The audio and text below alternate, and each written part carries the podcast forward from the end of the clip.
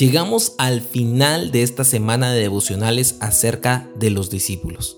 Y creo que de lo que menos hablamos fue de la vida de los discípulos, porque la vida más importante para Dios en este momento no es la que ya pasó, la de Juan, la de Pedro, la de Pablo. Esos apóstoles, esos discípulos ya están con Él. Estamos hablando de los discípulos que estamos en la tierra. Tú que estás escuchando este audio y yo que estoy grabando este audio, somos los discípulos importantes para esta generación. Así de trascendental como suena lo siguiente, que la próxima generación depende de lo que tú y yo hagamos para seguir con el avance del Evangelio. No estoy diciendo que el avance del Evangelio dependa exclusivamente de los discípulos, porque estoy seguro que el mensaje depende de Dios.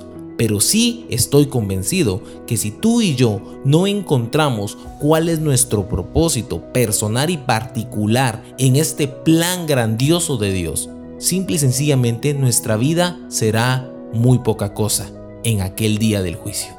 Y es que el día del juicio no solamente es un día de condena, es también un día de galardón, de premio y de recompensa. Cuando tú encuentras en tu vida qué es aquello por lo cual mandaron a existir, entonces tú vas a vertir todo lo que eres, tu energía, tu tiempo, tus pensamientos, tus recursos económicos y tus recursos materiales en cumplir el motivo de tu nacimiento en esta generación.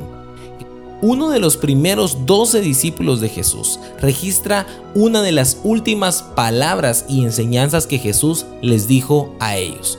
Leemos en Mateo capítulo 28 versículos 19 y 20.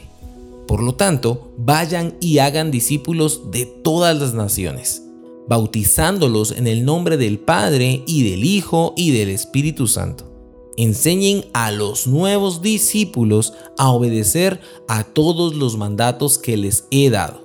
Y tengan por seguro esto, que estoy con ustedes hasta el fin de los tiempos. Mateo no pudo evitar poner estas palabras en su evangelio porque son las palabras que le dan sentido a lo que hoy en día es la iglesia. La iglesia es una organización por demás longeva. Está a punto de cumplir 2000 años de existencia. ¿Y sabes cómo todo esto es posible?